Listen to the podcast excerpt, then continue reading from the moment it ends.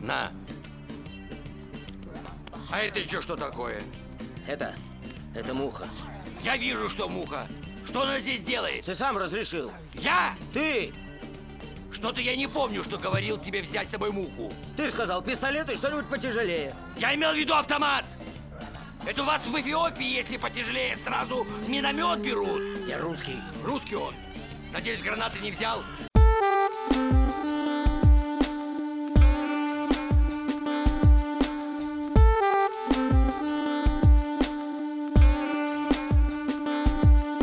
Друзья, всем привет! С вами подкаст «Крысиное товарищество» и вы слушаете шоу «Болтовня».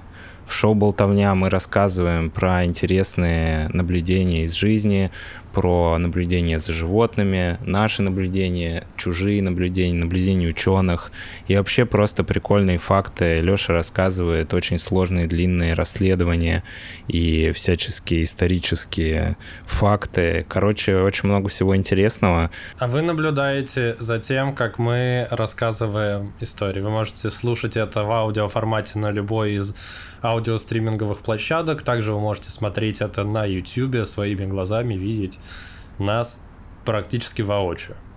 Короче, в этом а, шоу у нас очень много разного контента, и любой зритель может найти контент на свой вкус. Вот. А еще есть важная вещь, которую мы делаем в начале и в конце каждого выпуска, а именно мы благодарим наших бустеров. Это люди, которые поддерживают нас на бусте. Кстати, каждый из наших слушателей может тоже пройти на бусте и подписаться, кроме трех парней, потому что они уже это сделали. А это Лопулек, добрый человек, Ирлан Ибрагимов. Спасибо вам, ребята, вы одни из самых лучших людей на Земле. И от меня тоже спасибо вам большое, спасибо, что остаетесь с нами. Я согласен с Дамиром во всем, но не всегда. Но в этом точно согласен. По этому вопросу нет разногласий. Отлично, можем переходить к следующему вопросу. А какой у нас следующий вопрос? Следующий вопрос, начинается ли выпуск прямо сейчас, или мы еще что-то разгоним? Да, я думаю, пора начинать прямо сейчас. Если что-то захочется разогнать в процессе, то мы всегда рады. Всегда рады разогнаться. Хорошо, ну давай тогда начинать и поехали.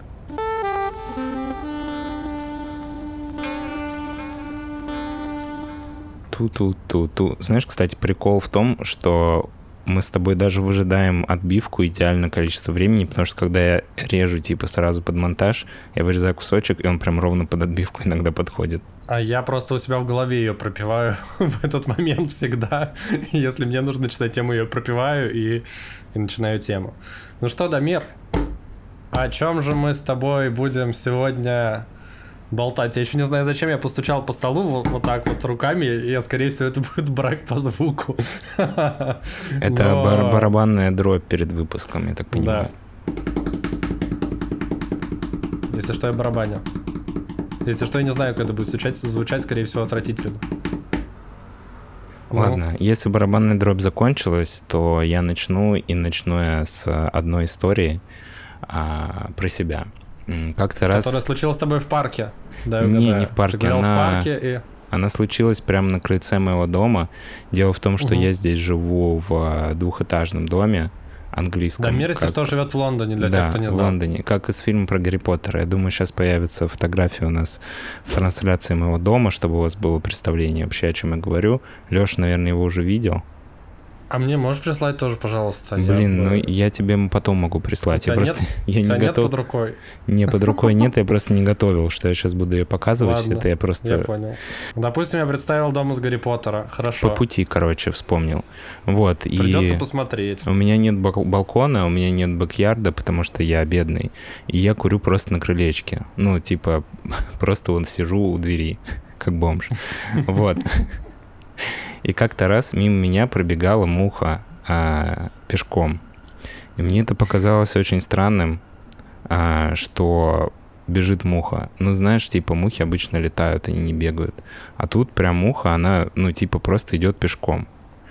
Uh-huh. Вот. И я заснял это на видео. И я сейчас на тебе и нашим зрителям покажу это удивительное событие из моей удивительной жизни.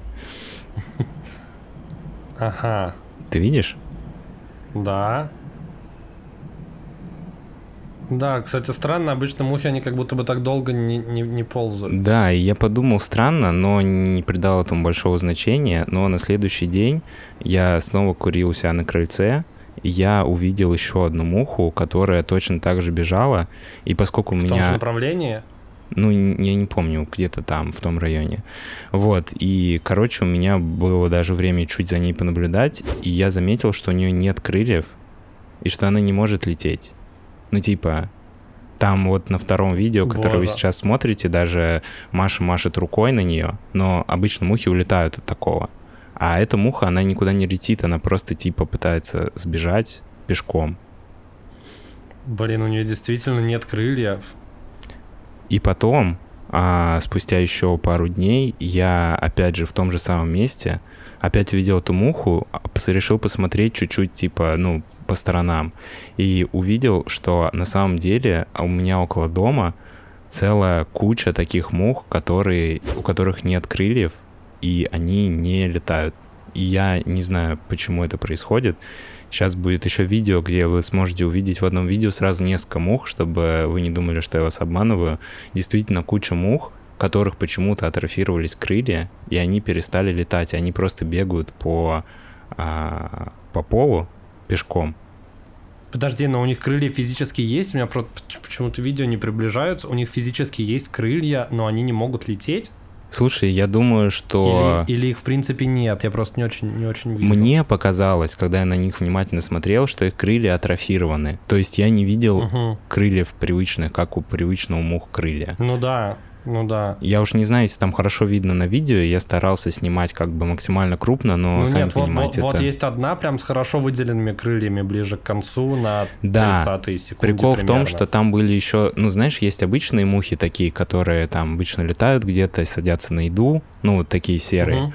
А есть зеленые помоечные мухи. Мне кажется, что Мгм. они питаются говном, но я не, не уверен. Они еще жужжат громко.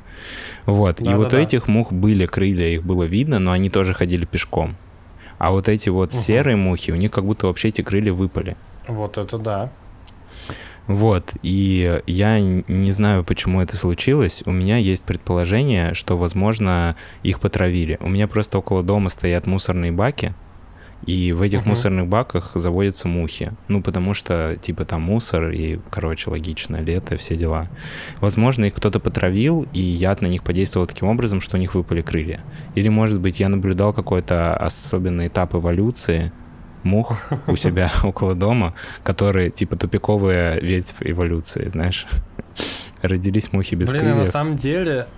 Я на самом деле сейчас читаю, точнее дочитываю книжку Дракула Брэма Стокера. Ты что-нибудь, ты, может быть, фильм смотрел или, может быть, читал, что-нибудь слышал. Ну, в общем, это, это, это роман э, британского писателя Брэма Стокера про граф Дракулу. Ну, в этом романе конкретно появился этот персонаж, э, вампир, граф Дракула. И там, если ты не знал, большая часть э, книги, романа происходит в Лондоне. И там в какой-то момент появляется персонаж, его зовут э, Рен... Ренфилд, по-моему, если я ничего не путаю. Давай я на самом деле проверю, чтобы не быть... Ну, хорошо, что э, его зовут Недомир, это было бы слишком много совпадений.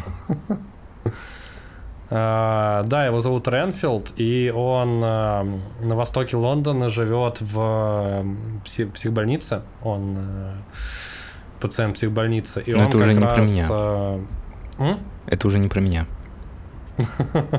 Он как раз одержим э, графом, он, он становится подчиненным э, графа Дракулы. Для тех, кто не читал, не смотрел, вот вам несколько спойлеров. Вот, и там как раз просто он этих мух ест и отрывает у них крылья. У него, он одержим тем, у него психоз по поводу того, что он должен э, погубить как можно больше жизней за свою жизнь, но поскольку он не может убивать людей, он убивает сначала, он сначала ловит кучу мух, потом скармливает, отрывает им крылья, скармливает их паукам, потом пауков ска- скармливает птичкам, потом птичек скармливает кошечкам, кошечек, и вот так вот, типа, он живет. То есть ты хочешь сказать, что этого типа выпустили из психушки, и он поселился где-то рядом со мной, и он просто... Это те мухи, которые выпали из его коробочки для кормления пауков? А в каком Кстати, году, реально есть кстати... коробочка для кормления пауков, если ты не В знал. каком году А. был, был- вышла эта книга? Он Ты не был убит графом Дракулой в конце 19 века, в 1800. А, ну, короче, это не... 1800. Окей, ладно, эту теорию мы тогда опускаем, потому что Но есть мне- вероятность, что граф Дракула сделал его вампиром, и он дожил до наших дней, но я бы не стал, от- э, не, не- не стал на этом акцентировать внимание. Знаешь, что интересно? Я только что узнал, что выходит в 23-м году э, фильм, который называется «Ренфилд», про этого чувака. И там играет Николас Кейдж, графа Дракулу. Вообще он уже вышел, он вышел 30 марта 2023 года. Интересно, я не знал, прикольно. Узнали сегодня что-то новое. Так что, что с мухами, Дамир? Ты что-то Вот. про них выяснил еще? Или это какой-то сорт мух? Или Короче, что а, я пошел а, гуглить, типа, мух Мгм. без крыльев, чтобы узнать а, ответ на свой вопрос. Мгм. Вот. а, Помимо всего прочего, я нашел записки какого-то патологоанатома, который работал в 90-х а, в каком-то... Как это называется, где вскрывают людей? мертвых? Морг. в морге. Вот, и он рассказывал про эпизод, когда, типа, у них сломался холодильник, и в этом холодильнике родили, родились мухи, у которых не было крыльев, видимо, потому, Вау. что там была низкая температура, и, типа, они атрофировались, ну, из-за низкой температуры. Мгм. Но это никак не доказанный факт, это просто интересная теория, которую я смог найти в, на просторах интернета. Но существуют настоящие мухи, которые сбрасывают крылья. Мгм. И называются они лосиная муха или оленья кровососка. Звучит очень смешно, а по-русски это название. И выглядит это существо вот таким образом. А, Это будет... Насколько, насколько это будет отвратительно? я сразу Ну да, понял, это что это не она Достаточно- была у меня во дворе, потому что выглядит она совсем по-другому. Выглядит она прям мерзко. Но прикол в том, что эти мухи живут э, в лесах а, на территории Китая, Сибири, и их отличительная особенность в том, что они садятся на лосей, оленей и другой крупный рогатый скот, не обязательно рогатый, короче, крупный парнокопытный скот. Вот, они садятся на них, и после того, как они попадают на свою потенциальную жертву, они э, переламывают себе крылья и закапываются в их шерсть. И потом Мгм. они от 3 до 6 месяцев питаются кровью этого животного, там же спариваются на нем и там же откладывают яйца. Ну, Типа яйца, соответственно... Слушай, очень похоже на клеща, но это вообще не клещ. Это абсолютно муха, ну, биологически. Вот, но просто интересно, что существует реально муха, а, которая действительно сбрасывает крылья, и она это делает осознанно, это ее а, жизненный цикл. Вот без крыльев она выглядит вот так и действительно очень похожа на клеща. Ну, наверное, Да, я... кроме О, боже, количества она ног. еще и на человеке сидит. Вот. а, На человека, кстати, эта муха нападает довольно редко, но иногда она нападает на охотников, которые охотятся за лосями. А, ну, видимо, потому что ей кажется, она идет по следу лося, видит человека. Забавное, кстати, было наблюдение про то, что она, видимо, ориентируется по размеру. То есть она чаще нападает на высоких крупных мужчин, а на детей до 7 лет практически никогда не нападают эти мухи. Видимо, они считают, что это точно не олень. Может, они очень просто прагматичные такие, чем меньше существо, тем меньше в нем крови. И поэтому, кстати, еще одна параллель внезапная с вампирами в нашем выпуске. То, что эти, эти мухи, они питаются кровью оленей и крупных мужчин. Ну, в книжке Брэма Стокера вампиры в основном охотились не за крупными мужчинами, а за симпатичными юными женщинами. А ну, у этих мух другие предпочтения. Я не знаю, может быть, недостаточно много девушек охотятся на оленей в лесу. Не знаю. Вот, но интересный факт в том, что а, если а, оленя кровососка питается кровью человека, она не может дать потомство. А там недостаточно, потому что каких-то веществ, которые позволяют ей отложить потомство. Не знаю, не могу тебе точно сказать, но в статье, которую я читал, было написано, что они не могут дать потомство, если они питаются кровью Мгм. человека. Но если они питаются кровью Интересно. типа коровы, там, оленя, лося. И, кстати, их популяция напрямую зависит от количества популяции лосей и оленей в регионе. Слушай, а это единственная возможность для них размножиться, насколько я понимаю? Они прям вот ведут максимально паразитический образ жизни, вплоть до того, что они не паразитический образ жизни вести не могут. Ну да, То это есть просто в отсутствии их, лосей, э, оленей и коров они погибают. Да, смысл их существования найти а, крутого лося, сесть на него, сбросить крылья, напиться крови, размножиться и сбросить свои личинки на землю. И потом личинки вылупляются и ищут нового лося. Такой жизненный Мгм. цикл у них. Понятно. Ну, в целом жителям городов их бояться не стоит, насколько я понимаю, потому что в городе... Хотя в Москве один раз видел лося, это было в парке Сокольники, я там гулял как-то году в 2010, по-моему, и там просто из чаще вышел лось. Причем да, да, даже, я даже был не глубоко где-то в лесу, я был в достаточно близкой к дороге, к проезжей части, части леса, и видел там лося. Э, Что еще, Дамир, про мух? Вот, э, это не дало ответ на мой вопрос по поводу Мгм. мух, которых нет крыльев, поэтому я а, начал искать дальше и случайно наткнулся на удивительную муху, которая может нырять под воду. Вау. Слушай, ну она... Я, хот- я хотел сказать, что она выглядит не так отвратительно, но она все-таки достаточно отвратительно выглядит. Просто похоже на каплю. Эта муха называется муха-аквалангист, и впервые про нее написал Марк Твен в своей книге. Но поскольку Марк Твен писал художественную литературу, никто не отнесся к этому серьезно, потому что, ну, возможно, это был просто вымысел. Но он описывал мух, которые типа ныряют под водой. А, но потом ученые это все поисследовали и действительно обнаружили, что на озере Мона в Калифорнии а, есть такие мухи, и они могут нырять до на глубину до двух метров. Они питаются водорослями на дне. Слушай, а Марк Твен осознанно об этом писал или, или он ее выдумал? Не-не, Марк А потом- Твен писал про это же озеро, поэтому, скорее всего, он это наблюдал. А, да скорее ладно, всего, он, он, это не первый- придумал. Он их видел, просто ученые их еще не успели изучить. Класс. Да, там просто такой прикол, что это озеро, а, у него оно соленее, чем океан в два или в три раза. Ничего себе.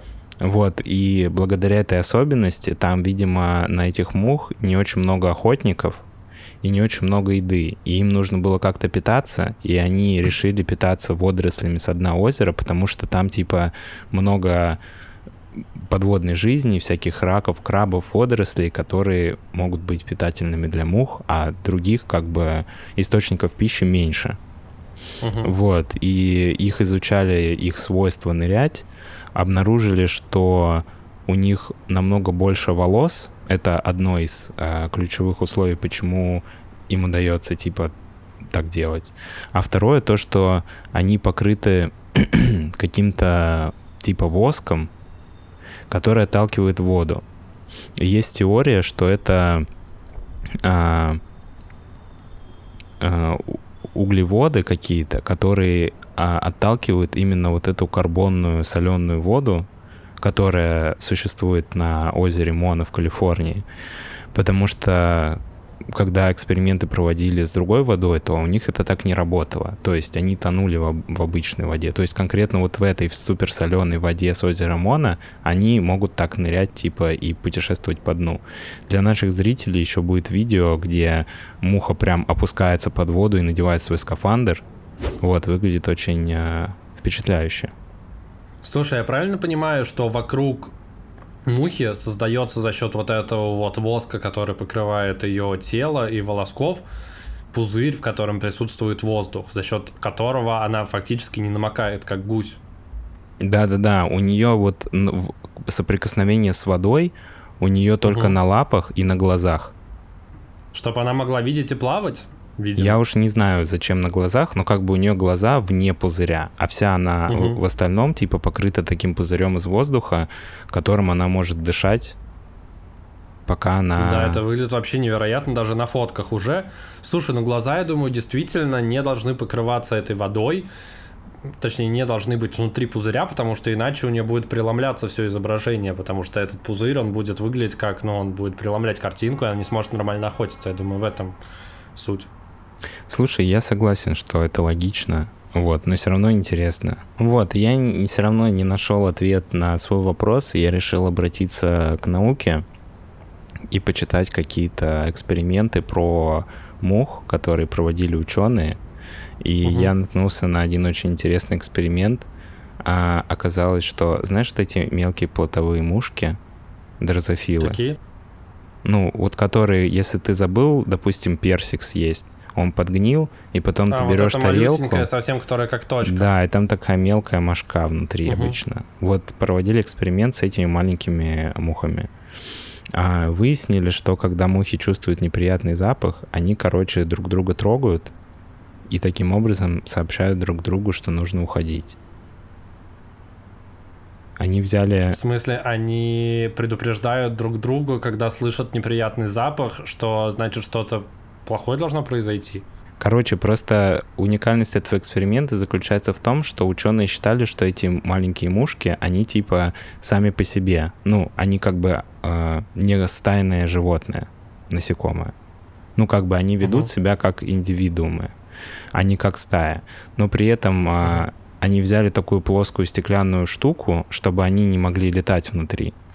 Вот, посадили туда мух, и с одной стороны им а, углекислый газ, а, а, как сказать, добавляли, а с другой стороны ничего не добавляли. Эти мухи не любят углекислый газ. Просто научный факт, я не буду вдаваться в подробности. Я тоже не очень люблю углекислый газ, им дышать невозможно.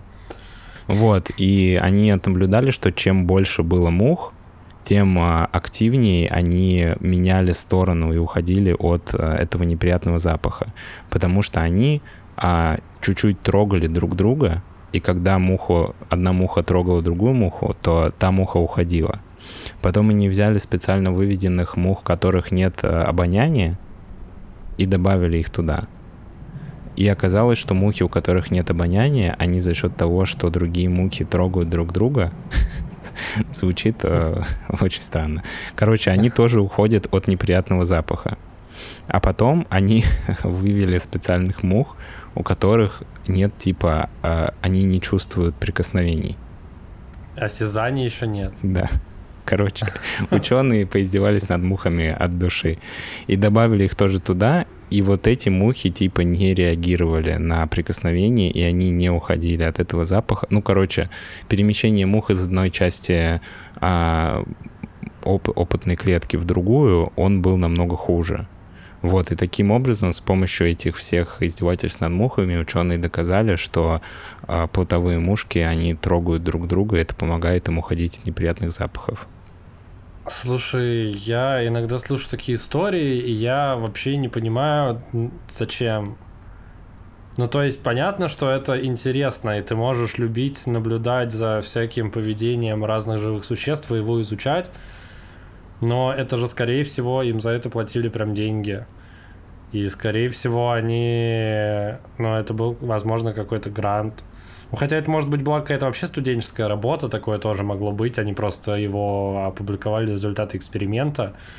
Но все равно это... Ну, то есть они постарались, они вывели мух генетически, которые не чувствуют запахов и не обладают осязанием, ради того, чтобы доказать, что они стайные стайные существа. Забавно то, что они доказали просто то, что мухи трогают друг друга. Потому что выяснилось, что вот эта реакция на прикосновение — это просто рефлекс. Это не то, что муха считывает этот сигнал, как, ну, просто если муху трогать, то они еще трогали их типа не мухой, а другим предметом, типа по- посторонним. И Мгм. мухи реагировали на прикосновение потустороннего предмета точно так же, как на прикосновение другой мухи. Короче, Потустороннего? Постороннего. постороннего, да, потусторонний предмет — это что-то из другого. призраков туда добавили. Что-то из другого выпуска.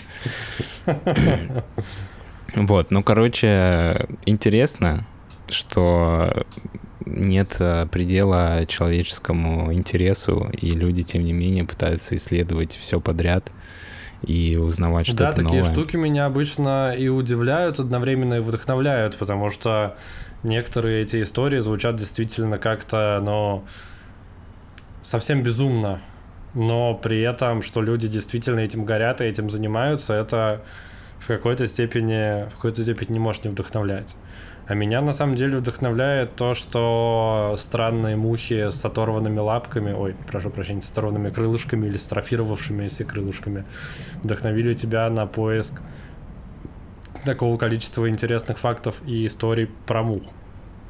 К сожалению, я не ученый, и я не смог провести эксперимент с своими мухами. Я так и не смог выяснить, почему же у них отвалились крылья.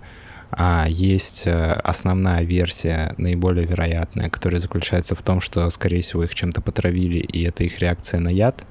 Есть вторая uh-huh. версия, которую мы сегодня с Лехой разогнали, про то, что, возможно, это какой-то псих, который любит причинять боль мухам и отрывает им крылья, потом выпускает их около моего дома зачем-то.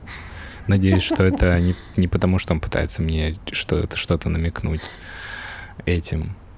Вот. Ну и третий вариант, не знаю, может быть, мимо меня проезжала машина, которая везла мух для какого-то британских ученых на эксперименты, перевернулась, и из нее выпала куча У меня мух. есть еще две теории. Для одной я хочу задать вопрос. А был, какая погода была вообще на улице? Прохладная или, или норм?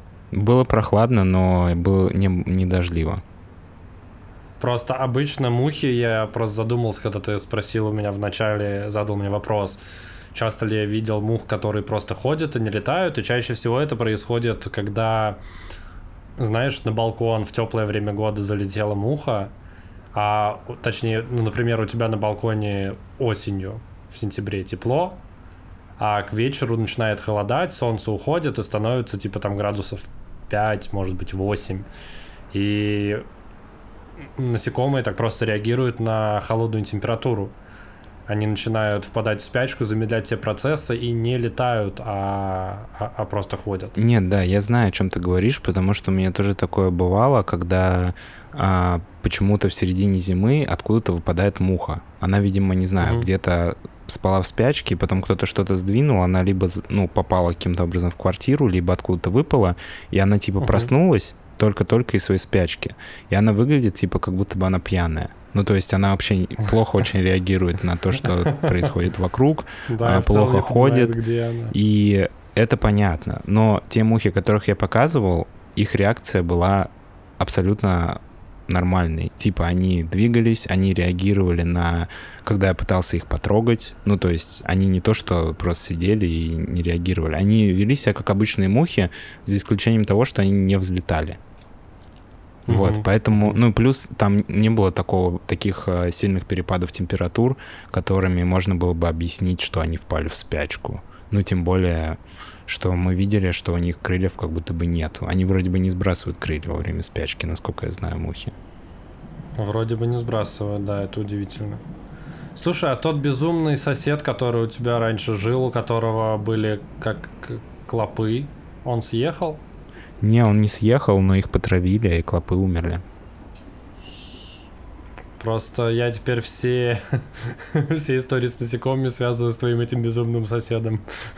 Ужасно. Ты думаешь, что ну... он отрывает крылья мухам и выбрасывает их в окно, прям мне под окно? Ну, кто же знает. Я просто предполагаю. Это все, что мне дано, потому что меня там не было, и ответ мы вряд ли когда-нибудь узнаем. В мире появилась еще одна удивительная загадка. Еще одна тайна появилась, нераскрытая. Если вы знаете какое-нибудь э, что-то, что может помочь нам разобраться в этой ситуации, обязательно стоит написать об этом в комментариях к выпуску на YouTube. А если вы его посмотрели, послушали, вам понравилось, стоит подписаться и, может быть, даже поделиться этим выпуском с кем-то, кто может знать ответ на этот удивительный вопрос.